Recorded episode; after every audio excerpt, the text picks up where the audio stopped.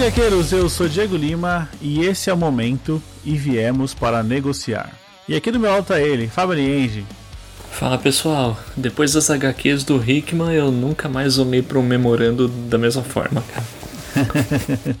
Isso, hoje estamos aqui para falar de mais uma obra de Jonathan Hickman. Vamos falar de The Black Monday Murders. Cara, eu confesso que eu não conhecia essa HQ e fiquei muito impressionado com o que li, hein, Fábio? Pra ser bem sincero, eu li, eu li agora também, né, pra, pra gravar, não conhecia antes. Eu tô impressionado que eu acho que essa nem é uma HQ assim, digamos, campeã de crítica entre, entre os conhecidos, cara. Eu via, eu via muita gente criticando, cara. Eu, eu até entendo a crítica, tá? A gente pode discutir um pouco melhor isso. Mas quando se fala em Jonathan Hickman, não é a primeira coisa que vem à cabeça, né? Ah, é, sim. Não, mas tem, tem muito do, do, do entre aspas, estilo do Jonathan Hickman aqui nessa, uhum. né, nesse, nessas histórias, né? Mas não, é, mas é um negócio que, assim, falando de tema, foge bastante, né? Exato, exato. É uma parada muito original, né? Uhum. Só para retomar o nosso trabalho aqui, a The Black Monday Murders saiu aqui pela Devir, né? Chegou no Brasil pela Devir em 2019 e tem os desenhos do Tom Cooker, que também é um dos responsáveis por ter dado uma pausa na série, né? A gente vai falar dos dois volumes que existem até hoje, né? Sim, sim. É, a Devir lançou aí os dois volumes em acho que 2019 e 2020, se não me engano. E, pô, realmente é uma, é uma série que Tava previsto para ter mais, mais edições, né? Assim, tanto, tanto que fica várias pontas em aberto, né? Apesar de ter, apesar de que no, no segundo volume chega a uma conclusão até certo ponto satisfatória, mas tem vários ganchos em aberto gritando por uma, pela continuação da história, né? é, existe um arco aqui, né? Você não vai sair insatisfeito. Exatamente, existe um arco, mas, mas, puta, mas é, é estranho, cara. É estranho. O, o Jonathan Hickman, esse estilão, ele meio que. Ele vai criando um, um background, um lore. E, tipo, você termina pensando assim, cara, eu não, não li só, sei lá, 12 edições disso daqui. Parece que foi muito mais, de tanto conteúdo que, que fica explícito e implícito ao mesmo tempo. Exato, exato. E o argumento é tão convincente que eu me peguei várias vezes, né, lendo e falando, cara, é impossível que isso aqui não seja verdade. Faz todo sentido, cara. Tá explicado, né? É. tá explicado. Esse é o motivo que você é pobre. é verdade. É mais fácil a gente acreditar, né? Sim, sim. Mas assim, pegando o desavisado aqui que nunca ouviu falar dessa série, o, o argumento principal é que existe, né? Existe diversas famílias super poderosas e muito ricas né, no mundo e elas utilizaram de negociações com um deus chamado Mamon, que é um, um deus ali barra demônio, né? A gente não sabe muito bem que ele é alimentado pelo dinheiro. Então esse deus ele oferece, né, o, o que a pessoa está pedindo, que é basicamente é poder, só que Sim. em troca disso a moeda, né, que ele usa é o sangue, né? Então a gente vê aqui diversas famílias sendo muito prósperas ao longo de muitos anos, mas a conta sempre chega. Cara, é, e assim, é, é, é, é demais ver isso, né? se não me engano, eu precisava ter dado uma pesquisada antes, né? Que a gente não deu, mas enfim. É, Mamon, acho que é o nome de uma divindade babilônica, alguma síria, alguma coisa assim. E acho que se não me engano, tem, tem realmente relações com o dinheiro, poder e sucesso. É, se não me engano, acho que é, acho que é isso, tá? Posso estar falando uma imensa bobagem. Eu tenho noção de ter assistido algum filme de terror, tá? Que tem, tem uma mão. Então ele é sim uma entidade famosa aí. Ah, não, não, isso certeza. Mas acho que ele realmente representa dinheiro, poder e sucesso e afins, é. Ah, tá. Então no mundo de hoje ele se chamaria Kardashian. É, acho que sim, acho que sim, talvez. Talvez. Estaria fazendo dancinhas no TikTok. e é isso, né? E, e, é curioso ver como todas essas famílias. É, sim, a gente falou em famílias, mas elas também são divididas em, digamos. É, escolas financeiras, é, existe, pelo menos o que a gente acompanha aqui, existe a escola do Ocidente e a escola do Oriente que, é, que são representados por famílias russas, no caso. E a gente tem aí essa grande uh, empresa barra entidade financeira, que agora o nome me fugiu. Kainá. Kainá. Kainá ou Kainan. Eu, não, eu não sei a pronúncia. Kainan, Kainá. Tá. É, é, mas é, é isso mesmo. Eu também não sei a pronúncia, mas a escrita é, é essa. E, e, a, e a gente vê como, como essa empresa originalmente era dividida em quatro famílias e aí no decorrer das décadas foi feito aí alguns acordos para que algumas famílias da escola do Oriente também tomassem parte nessa empresa e fosse uma junção entre as escolas, é, cara é curioso. E aí e o que a gente acompanha aí é justamente isso. Flashes no decorrer das décadas da, da relação dos acontecimentos entre essas famílias e dentro dessa empresa, como que as coisas vão desenrolando e o desembocar desses acontecimentos nos tempos atuais. É, é muito bonito como o Jonathan ele come, consegue amarrar as coisas aqui, né? Porque um dos elementos que mais me chamou a atenção no quadrinho, assim, a gente não tá falando da história, estamos só comentando um pouco por cima, é que, é, como o Fábio falou, ele vai falar de diversos períodos do tempo. Sim. E ele não fica usando flashback, aqueles quadrinhos preto e branco, ah, olha, agora ele tá falando do passado. Cara, ele usa documentos, ele usa e-mails, ele usa diários, né, no meio da história para levar a gente para coisas que estavam acontecendo anteriormente, que faz a gente entender melhor a situação do presente, né? Cara, e, e, é justamente esse uso de e-mails, assim, é, eu, eu acredito que muita gente critique por causa, por causa disso, né?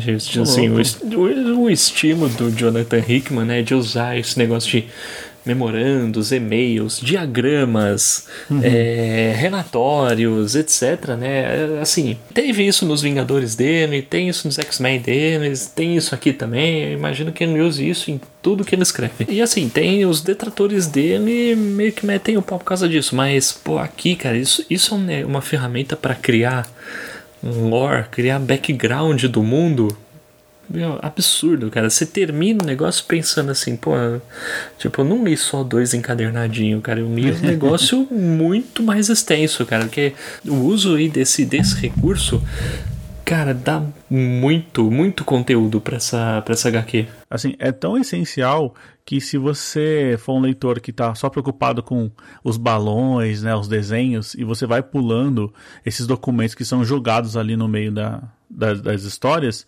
você acaba perdendo o plot do final da, da, da narrativa, Sim, né? Exatamente. Não, e, e, assim, você deixa de entender muita coisa uhum. e você perde detalhes da relação entre as famílias, do porquê que acontece o que acontece, por que no passado era um cara e de repente lá no futuro é um outro. Você, deixa isso passar, cara, e é um negócio que enriquece a, a leitura. Exato, exato. É, no começo você falou, Fábio, que tem muitas pessoas que criticam, né, esse quadrinho aqui, e eu até em certo ponto entendo, porque ele tem um formato até assim, entre aspas, estranho. Você leva, pelo menos eu levei um, um pouquinho para mergulhar de cabeça no que estava acontecendo aqui. O Jonathan Hickman cria um cenário que ele é muito real. Só que também ele foge um pouco dos padrões dos quadrinhos. Eu não sei explicar muito bem o que é. Eu sei que depois que eu entendi o que ele estava querendo me dizer, foi super imersivo. Mas eu, eu entendo que existe uma pequena barreira ali, se alguém quer uma história mais linear, né? É, não, é, isso é, é de fácil compreensão, né? O, assim, eu, ah, muitas vezes eu, eu penso que ele, ele, ele não tá tão preocupado assim na linearidade da história. Ele tá uhum. tá preocupado em criar o mundo e tipo ir preenchendo os eventos e, e dando e dando as pistas do que pode vir a acontecer. Ele dá o subsídio para a gente entender. Agora sim. o que a gente vai fazer com isso, né? Pois é. É outro, outra história. Sim, sim. Não, com certeza. Com certeza. E, assim, como, como eu falei, cara, você, se você pula os documentos, cara, você perde boa parte do, do entendimento. é, você ainda tem uma história, mas é, é isso mesmo você perde essa sensação que você já falou, que a história é maior do que apenas oito edições ali. Sim, sim. Sim, é verdade. Exceto por uma vez que eu, que eu achei que não foi meio sacana mesmo, que era tipo assim, era uma sequência de e-mails, e a sequência de e-mails era assim, oh, você viu aquele negócio lá? Ah, vi sim. Na outra então, página, né? É, na outra página, no tamanho, cara. Isso aí acho que foi para garantir o número de páginas, né? Pra fechar o caderno. Não, mas agora me ocorreu aqui, né? Como, como a HQ foi, foi interrompida por motivos de saúde aí do, do Tom Cocker, né? Cooker, sei lá. Talvez ele tenha usado esse recurso pro cara precisar desenhar menos páginas, né? Não sei. Pode ser. Pode ser, ele foi só criativo, né? Sim, sim, sim. O que ele tinha. Parça, né?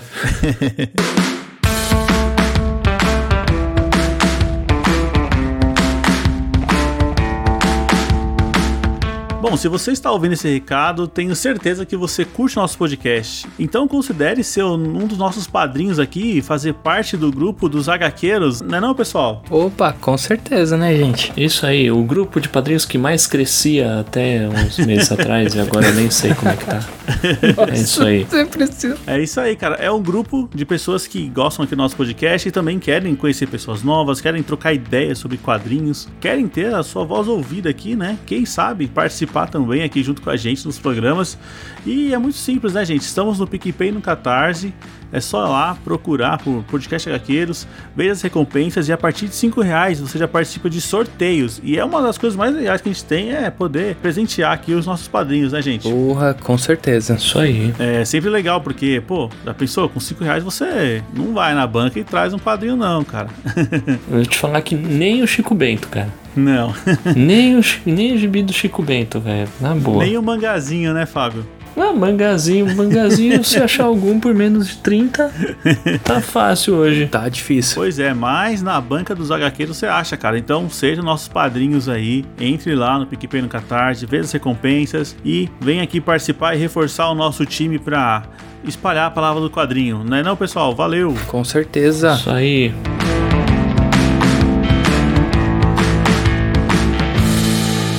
Bom, Fábio, acho que a primeira coisa que a gente tem que falar é que essa história ela saiu pela Image em 2016.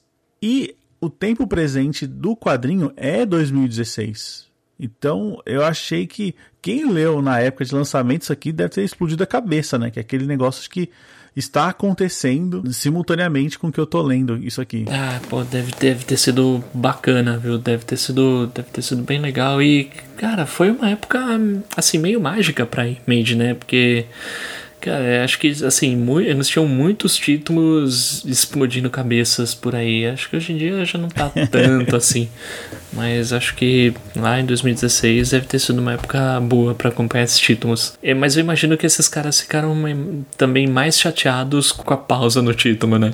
Ah, com certeza. Mas vamos lá, assim, acho que, acho que a gente pode começar meio que onde a HQ começa, talvez. É, é um caminho, é um né? caminho, né? É um caminho. Não, não, garantindo que a gente vai passar tudo, mas eu acho que o começo é, é um negócio legal para te situar, né? A gente já cai de cabeça onde? Em 1929, Wall Street, que eu não sei, não sei pra você, Diego, mas pelo menos pra mim é a mais famosa de todas, assim. É, acho que. Que tem aquelas fotos das pessoas pedindo emprego nas ruas né? Passando fome. É isso, é isso aí. Bom, então assim, é. Foi numa, foi numa quinta-feira que quebrou a bolsa, então a, a história coloca a gente na manhã desse dia e o tempo vai passando. A gente vê aí alguns figurões da bolsa conversando e, e a gente vê um, assim, um cara realmente importante e de repente é, começa a acontecer alguma coisa e ele começa a meio que pronunciar alguns símbolos mágicos. Eu entendo, eu entendo dessa forma que meio que tem, existe uma relação aí entre poder e magia.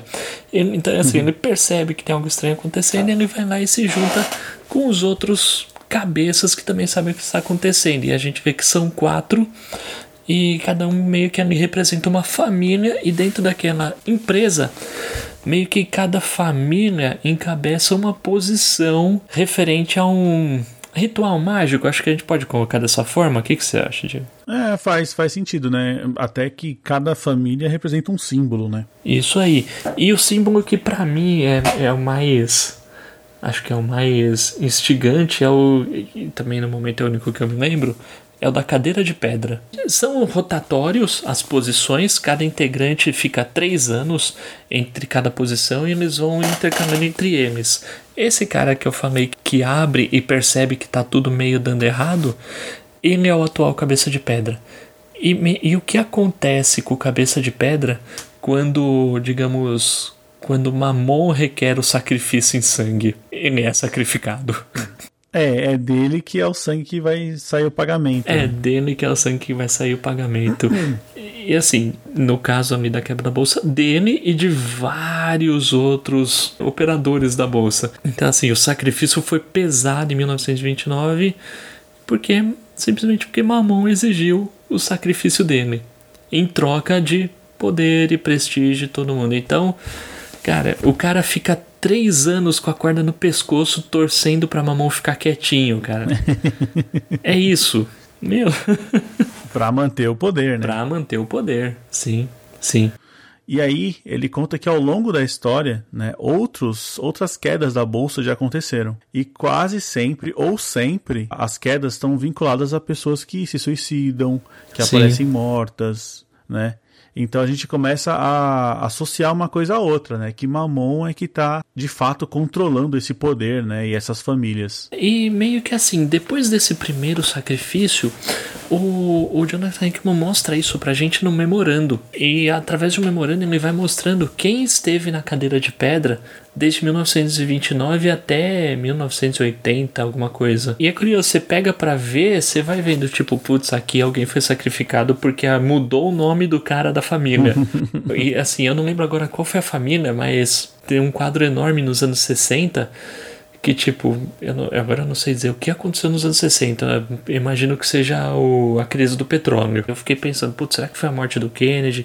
Ou talvez guerra do Vietnã, alguma coisa assim. Mas eu sei que a família inteira quase foi pro Beneléu, cara. Eu não sei como sobrou algum ali, cara. Porque Foi caro. foi, foi caro. O preço pago ali foi caro, meu. É, porque normalmente é, é, é assim, tipo, quando, quando alguém da família é sacrificado, outra pessoa da mesma família tem que assumir o lugar. Exato, é, é uma herança meio maldita, né? Sim, sim. Mas assim, pra gente retomar aqui a história, porque é muito interessante esses detalhes, né, sobre o que acontece, as estruturas das famílias e tudo mais. O Jonathan, ele cria um- uma história de investigação que, de fato, é, vai entrar um investigador aqui, o Theodore Dumans, que é mais conhecido como Tel. Ele é o cara que ele vai cair de cabeça nesse mundo da- das famílias superpoderosas que trabalham no mercado financeiro. Ele vai querer entender o que está acontecendo por trás disso. É esse personagem que vai guiar né, o nosso olhar de leitor para dentro desse universo. E eu confesso que eu gostei bastante, viu, do Theo. Não sei se você teve algum apego com esse personagem, eu achei ele bem interessante. Eu vou comentar um pouco mais pra frente. Eu gostei, eu achei bem interessante. Eu fiquei um pouco decepcionado com, com o final dele. eu fiquei, tipo, eu fiquei pensando, putz, mano, tipo, sei lá, mano, foi um. Ah, pegadinha no malandro. Fiquei, tipo. Eu achei bonito, sabia? Eu achei né? bonito, achei bonito. Aí porque não tinha dado nenhum indício de que iria nesse sentido. Entendi. Entendeu? Mas lá no, lá no final mais eu comento. E ele parte do, do, da investigação de um crime, né? Que acho que é, a gente já pode comentar, porque que foi o, a morte de um dos integrantes aí dessa família poderosa da instituição financeira Cai, Cainã ou Caimã, agora não lembro. Que é o Daniel Rothschild. Isso. É Rothschild mesmo o sobrenome dele? É esse, né? Eu acho, eu acho que é isso aí, é isso aí. É o, é o Daniel, é o Daniel. Daniel Rothschild. É, é porque, É. assim, os sobrenomes são importantes pra indicar de quem que é a família dele. E eu sei Exato. que ele é o irmão gêmeo da menina que volta pra su- ficar no lugar dele, né? É a Grigoria. Fala Gregória, né? Tá. É, é, eles chamam ela de Ria. Ria, tá. Ria, então É. fica mais fácil. Então, que é a Gregória Rothschild. Cara, não é Arkerman, não. Eu achava que era Arkerman. Não, não. Não, beleza. Aqui eles são os netos daquele velho que parece ser o mais safadão de todos, né? Exato, é, era o cara mais poderoso e tudo mais, né? Que andava com aquela.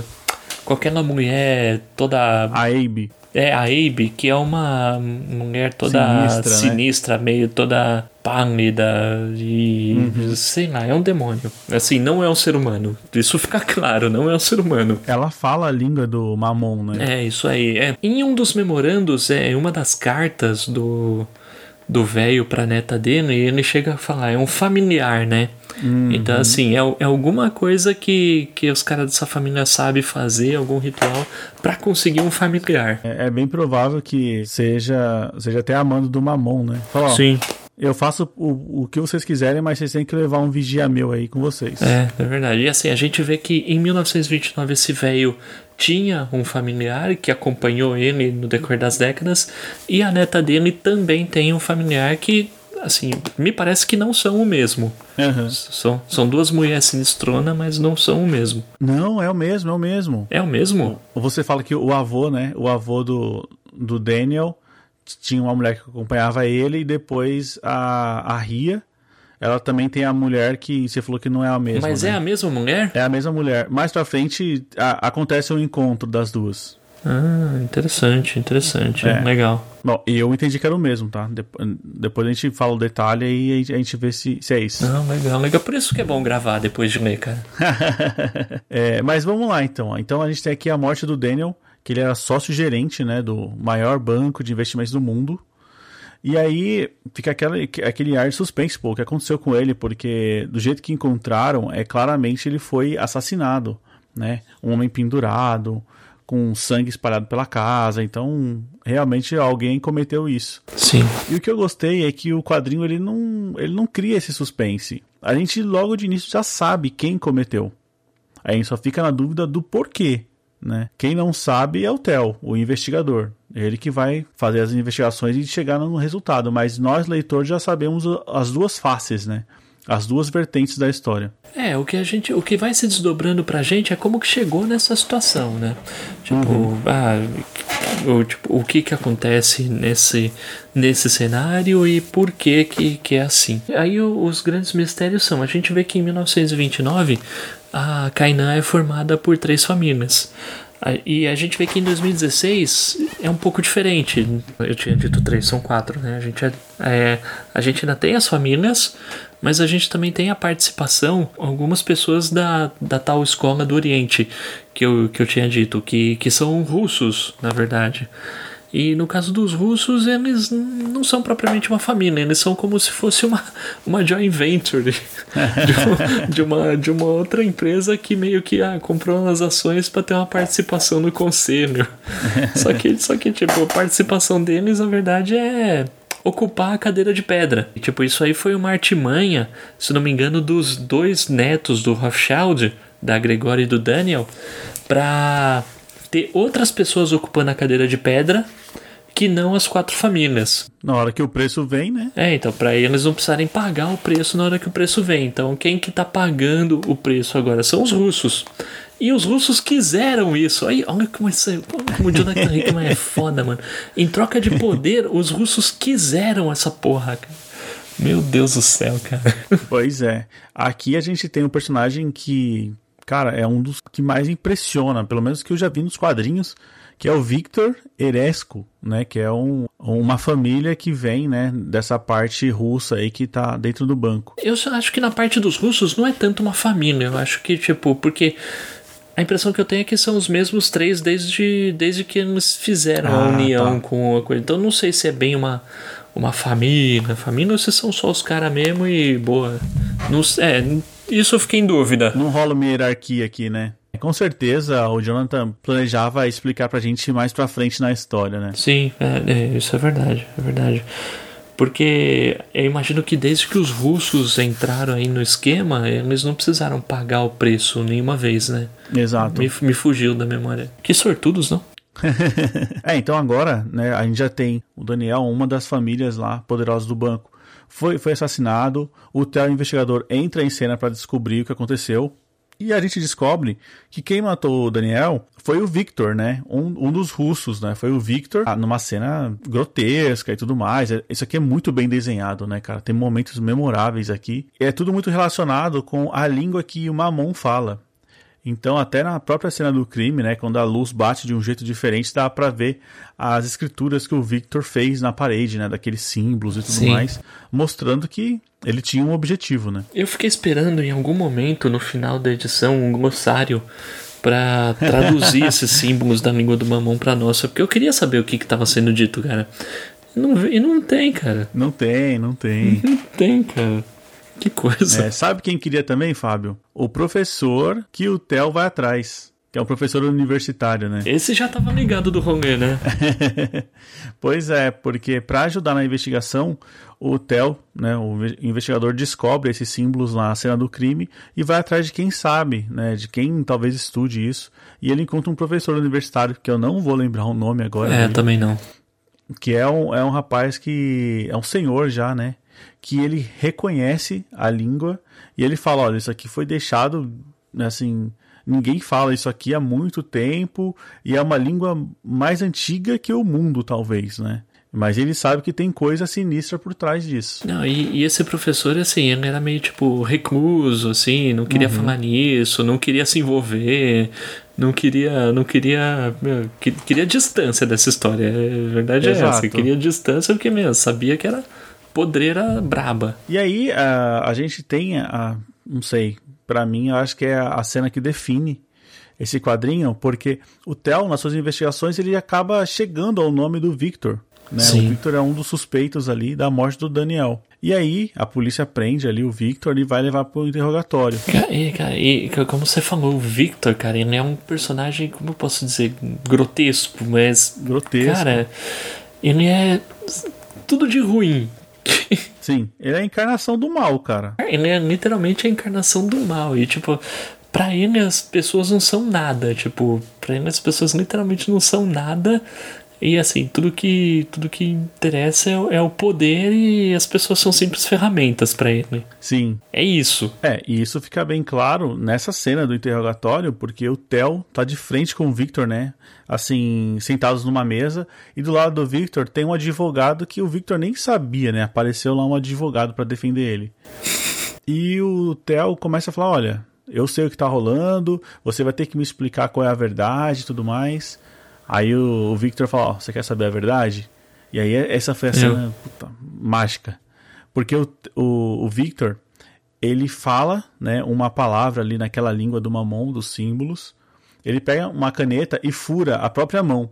Como se estivesse pagando um preço por sangue ali, pelo, pelo que ele está pedindo.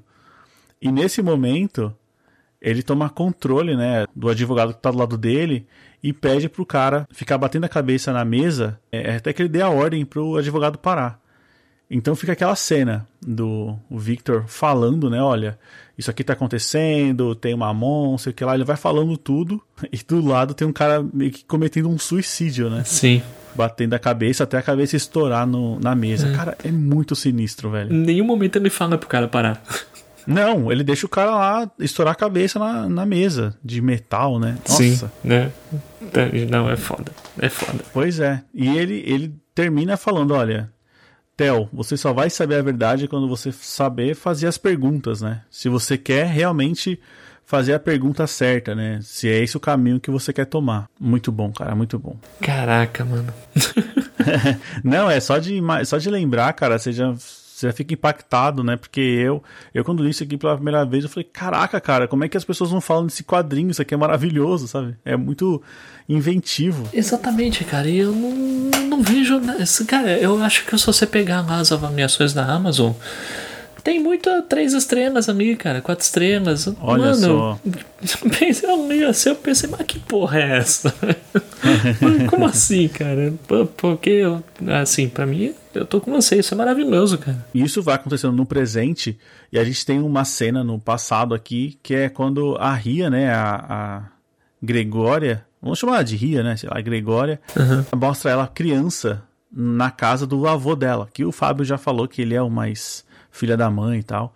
E ele vai contar da onde vem o poder da família, né? Ah, meu Deus do céu. Ele fala da importância de manter o sangue puro, né? A tradição familiar de você se alimentar do seu igual. É, ele começa falando assim que, tipo, o sangue tem poder, uhum. né? É isso. Então, assim, então, tipo, meu, o sangue tem poder e se for o seu sangue tem mais poder ainda. é meio que é meio não, sei, acho, acho, que não são exatamente essas palavras, mas a ideia é essa. Exato. E aí a, a Ria, né, ela fala: "Pô, mas eu entendi mais ou menos, mas eu queria saber do meu pai que desapareceu". O que aconteceu com ele? Pô, aquele meu filho lá que era um idiota, cara, fraco. eu acabei devorando ele, né, para ficar mais forte. Meu, nossa Aí senhora. fala, ah, ele devorou literalmente. Ah, e a minha mãe? A sua mãe era uma meretriz, cara. Tipo, eu dei ela pros meus. Tipo, acho que ele deu a mãe dela pro familiar devorar, alguma coisa assim. Nossa. Pois é, então fica estabelecido isso, né, Fábio? Que por tradição desse velho maluco aqui, ah, um familiar come o outro para manter o sangue puro. Então, se chega um certo momento, é super aceitável que você coma o seu irmão, coma, né, um parente, comer literalmente, né, com os dentes para tomar o sangue.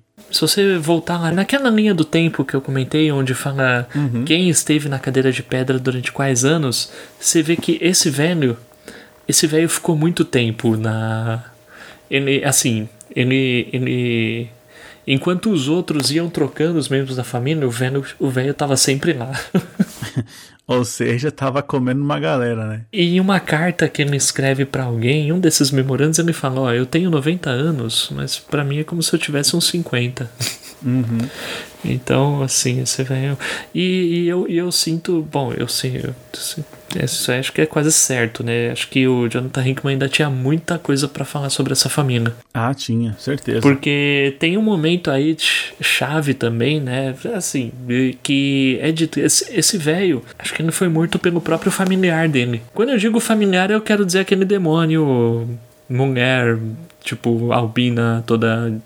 toda escrotona. Exato, exato. É, então, é aí que é o ponto que eu acredito que seja a mesma Abe que tá com a Gregória agora. Porque quem encontra o corpo do velho lá já sendo devorado é a própria Gregória. Tá, entendi. E aí, esse demônio aí, branquelo aí, olha pra ela e depois aparece as duas juntas. Ah, Aí eu não sei se Tá. foi É. pro tempo presente ou eu que liguei as duas coisas, entendeu? não, então deve ser isso mesmo.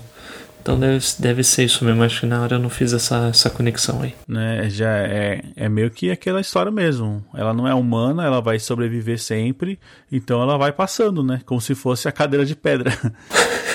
ah, passa pro próximo. Meu Deus, cara. E fica estabelecido também um, um acordo aqui entre os irmãos, porque a Gregória ficou chocada com essa história do avô e falou pro irmão dela, o Daniel, falou: "Olha, vamos prometer que se a coisa ficar feia, nenhum vai fazer mal pro outro, né?" Ela ficou com medo de ser devorada. É, mas assim, eu acho que desde o começo mostra que dentre os dois irmãos, ela que é a parte esperta da, da, da família, né? Acho que o irmão é meio, tipo, bobão, né? Em contrapartida, a gente vai sabendo mais né, sobre a investigação do Theo. Que agora ele, é- ele tem mais encontros com aquele professor né, que sabe da história do Mamon e aos poucos vai revelando para ele. E agora a gente ouve aquela história sobre a montanha em Potosí, que é a montanha onde os colonizadores espanhóis, quando chegaram aqui na América, eh, descobriram que ela estava repleta de prata e começaram a escravizar eh, os indígenas, né, para retirarem essa prata de dentro da montanha. E aí ele até fala que esse hábito ele criou, digamos assim, a moeda de troca. Por quê? Era muito comum que 10 vidas humanas fossem sacrificadas nessa retirada das pratas para gerar uma moeda. Então aí que começou a troca entre a prata pelo o sangue dos indígenas que eram escravizados, né, para tirar essa prata da, da montanha. E aí começou essa história de dar sangue pro Deus pra ele te dar dinheiro. Exato, exato. E aí ficou, né, o sacrifício pela ganância e tal. Então vinculou Deus ao dinheiro. Cara, eu achei muito inteligente isso. Sim, sim. Ah, um negócio que, tipo assim, você pensa, pô, eu não vejo isso aqui. Eu não vejo isso aqui a todo momento nos quadrinhos que eu leio, né? não, não vê, entendeu? Por isso que pode chocar um- algumas pessoas, porque não tá esperando isso, né? Sim, não, mas. Porra, que, que história, cara. Que história bem sacada. E, e de novo, né, cara? Bom, vamos torcer pra retornar, né? De uma forma ou de outra. Ah, com certeza. né? Porque, pô, ele deixa uns ganchos assim monstruosos, porque é, a todo momento fala de um rapaz de uma das famílias que tá que tá meio desaparecido. Que tipo, que meio, ah, o cara que quer, falou, quer saber? Não quero mais isso aqui, vou embora. Agora eu não sei se era Dominique ou algum. Era o Win, o Win Ackerman. Ah, era, ah, era esse mesmo, era o Ackerman. É. Boa. Esse aí ele tem troca de e-mail, ele tem. Não, e-mail não. Não é, ele trocava e-mail com o Daniel. Ele tem e-mail, é mais lá pro final, mas no início ele tinha muito diário dele. Até dizia que ele era um que ele era meio que um prodígio, né? Com seis anos uhum. já tava na, encabeçando lá o, as paradas da família, alguma coisa assim, né? Exato. O que aconteceu com ele? Eu fui retomar a história dele, né? Uhum. É que ele, quando ele era criança, a família toda dele foi dizimada, foi morta por uma família chamada Bane. Ah que também eu acho que estava no banco. Certo. Só que aí a Raven da família Biscotti, ela chegou e cuidou dele, falou: "Olha, eu vou cuidar de você e isso não vai passar imune". Ah. E aí dois anos depois que isso aconteceu, dois anos não, quatro anos depois, né, que a família dele foi dizimada e tal, as próprias famílias do, do banco se juntaram e mataram todos os Banes. Hum. Agora que você falou, eu, eu lembrei, esse, essa Raven, chega um momento em que ela vira a cadeira de pedra e ela é sacrificada. Exato. É, tudo isso que eu tô falando aconteceu nos anos 70, né? Sim. Exato. Ela morreu em 1980. Caraca, que negócio da hora. E aí, ó, como, como você vê que dá aquele gosto que a gente tá perdendo muita coisa, é que a última notícia que a gente tem do Win Ackerman é que foi em 2014, ele tava trocando e-mail com o Daniel e ele fala que tava fazendo uma missão pra Gregória. Ele tava na Dinamarca. E aí alguma coisa grande acontece e ele fala que não vai voltar mais para casa. E aí desaparece. Até que no finalzinho, né? No finalzinho, depois dos últimos eventos, meio que um epílogo, ele aparece de novo. É, ele tá na Argentina, né? Ele tá na Argentina, é. É, e a Gregória tá chamando ele de volta. Aí você fala, caramba, por quê? Logo agora. então, é uma história paralela que você pode terminar o quadrinho sem saber do que tá acontecendo, né? Sim. Mas você vai perder muita coisa que tenho certeza que se continuar saindo, né, as edições, vai puxar daí o fio. Pois é. Mas e aí, Fábio? Ó, a gente já falou aqui da investigação, já falamos aqui que tem os russos malvados, que tem já toda a história, né, do Lord, como começou essa história de sacrifício por dinheiro e tudo mais. Só que aí a gente tem o Theo e o professor. O professor decide, né, dar com a língua nos dentes e fala: olha, vamos lá no Banco Central eu tenho certeza que é onde que uma mão fica, né? Vixe, mano. Se tem um lugar que é o centro do poder e do dinheiro, é o Banco Central, pô. Quando eles falam Banco Central. É, é que assim, o Banco Central que eu penso é diferente do Banco Central que eles vão, né? Ah, sim. Exato. E aqui a gente vê que é, uma, é, quase um Harry Potter, né? Eles entram num banco Deus. que tem uma parada não sei o que, que é lá no subsolo, quando vai ver, estão numa parada, numa caverna maluca, né? Cara, uma caverna maluca toda, toda mística, né? Onde, uhum. onde tem, tem lá uma lagoa no centro e sei lá, mano. Os caras, com certeza, se quiser sacrificar ali mesmo, eles podem, cara. Eles vivem disso, né? E aqui a gente tem um, também, que eu achei uma cena magnífica, que é a ideia assim, o Mamon ele aparece, então a gente vê, como leitor, a gente vê ele ali com um chifre de bode e tudo mais. Assim, nada inventivo, né? Tudo que a gente ah, imaginar sim. um demônio é desenhar aqui. Isso aí, o tom até que não foi muito longe. Mas acho que a ideia era essa mesma, né? É, verdade, acho né? Acho que a ideia, muita... a, ideia, a ideia é mostrar assim, ó, esse pessoal aqui tá vendendo a alma, é isso, meu. Uhum. Não, é, não é nada diferente disso. Esse pessoal tá vendendo a alma em troca de poder. Exato. Pra, é, pra eles entrarem e conversarem com o Mamon, eles têm que pagar umas moedas lá, e até bem barato, né? E eles têm direito a fazer algumas perguntas. Até que o Mamon se canse, né? E fala, ó, não quero mais responder e vai embora. E é que a gente tem, assim, umas cenas maravilhosas, porque a gente tem um professor que acho que passou a vida toda dele tentando ter coragem para enfrentar esse medo, e tem o Theo, que por outro lado é um investigador que, cara, ele só quer saber a verdade, né? Então ele parece que é meio que um homem sem medo, digamos assim. Em certo momento mostra que acho que o Theo tinha, não diria poderes mediúnicos, né? Mas talvez um sexto sentido, alguma coisa assim. Teria uma. Uhum. Ele teria uma, uma, uma facilidade, assim, para descobrir coisas escondidas, né? É, parece que ele tinha alguma ligação com o voodoo também, né? No ah, começo é da história. Mostra ele jogando uns ossos assim. É verdade. Ele comenta tal. Então era um cara que acreditava, né? Em ser em forças místicas, digamos assim. Então aqui a gente tem o professor, né? Conversando com o Mamon ali. Ele vai fazendo várias perguntas. E o Mamon vai falando, né? Como é que funciona o poder dele, como é que ele controla a humanidade, por que, que isso é importante para ele. Porque já que ele é um Deus tão poderoso, ele poderia acabar com toda a humanidade e pronto. Mas é mais divertido, né? Ver os humanos se matarem e fazendo de tudo e tal. É. Então acho que é meio que um, um parque de diversões pro Mamon até. Ele ia fazer o quê, né? Se não fosse fazer isso. É, é que isso, né? Ah, eu vou ficar com tédio, cara. Não. Meu Deus, é. Só que aí o professor, ele meio que cai numa ganância, ele quer fazer novas perguntas e o Mamon manda eles embora. E o professor meio que negocia novamente. Ele fala: Não, eu quero negociar porque eu preciso dessa resposta. E aí ele pergunta pro Mamon: Me diz todas as vezes que você causou a queda da bolsa. Né? Ah, é verdade. E aí o Mamon vai falando: Olha, em 29, em 1907, vai falando, vai falando. E aí o professor, a ficha do professor cai. Porque ele fala: Cara, e a queda de 87? Se não foi você, né, que é o principal deus que controla o dinheiro e o poder, isso aí ela foi armada, ela foi fake, porque foi justamente o ano quando o, houve a fusão do banco Kainá com as famílias lá da Ásia. Da Rússia, né? Isso, ah, isso, da Rússia. Mas aí, né, a, como ele já tinha feito a pergunta, o Mamon já tinha aceitado a, a nova negociação, e aí a nova negociação foi que era o sangue do professor que estava em jogo, né?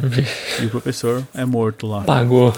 Trouxe a verdade, mas pagou. Ainda os próprios homens causaram uma quebra que gerou um monte de assassinatos e sacrifícios, né? Talvez tenha sido a pior queda, assim, porque gerou essa segunda-feira negra, né? Assim, lógico, é um termo utilizado na época e tudo mais, né? até o próprio nome do quadrinho, mas é por conta disso. Não ficou extremamente claro, né, quais foram as intenções, a fusão dos bancos, se foi uma armação entre as famílias ali para tentar, eu acho que foi para tentar iludibriar o Mamon, sei lá, acho que ficou meio aberto isso. O que eu entendi da HQ foi isso, foi um foi meio que uma armação da própria Gregória e do irmão dela para trazer essas famílias de russos e os russos iam se alternar na cadeira de pedra. Perfeito. E aí as famílias, aí os representantes das famílias não precisariam é, fazer mais isso, ou seja, as famílias originais da Caimã não, não mais precisariam pagar o preço em sangue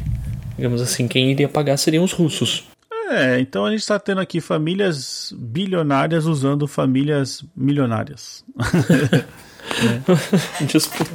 Quem... É a história do mundo, né? É a história do mundo, né? Quem tem mais poder aqui, afinal? Exato, exato. É isso aí.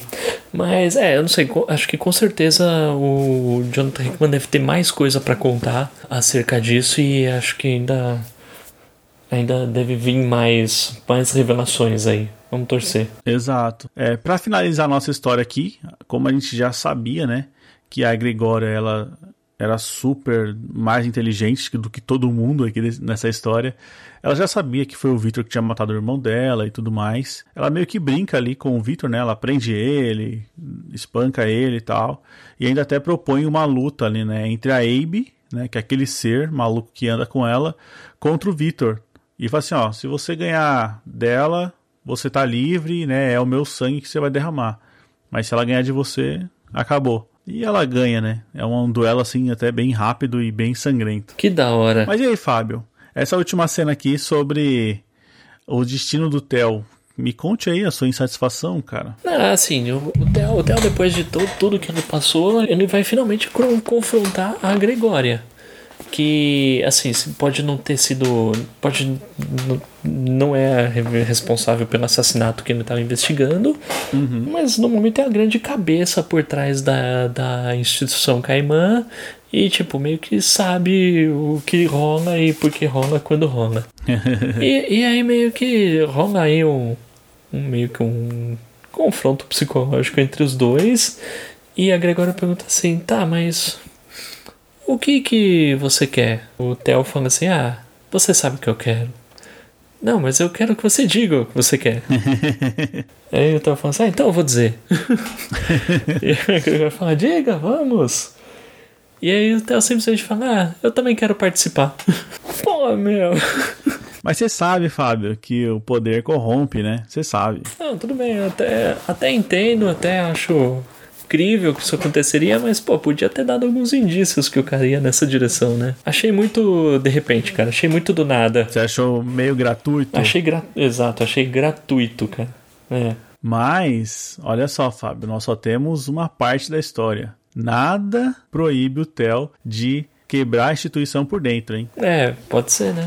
né? Pode Ele ser. Ele se vende, entra lá e descobre todos os segredos e começa a revolução Pode ser, cara. Pode ser. Se vende, mas não se vende de verdade. Exato. é, mas também, se tiver esse final, eu acho que, que faz jus ao, ao discurso do Victor lá no início, quando ele fala pro Theo. Ele fala, cara, você tá pronto para olhar o abismo? Porque não vai ser fácil, né? Você olhar e voltar ao que era.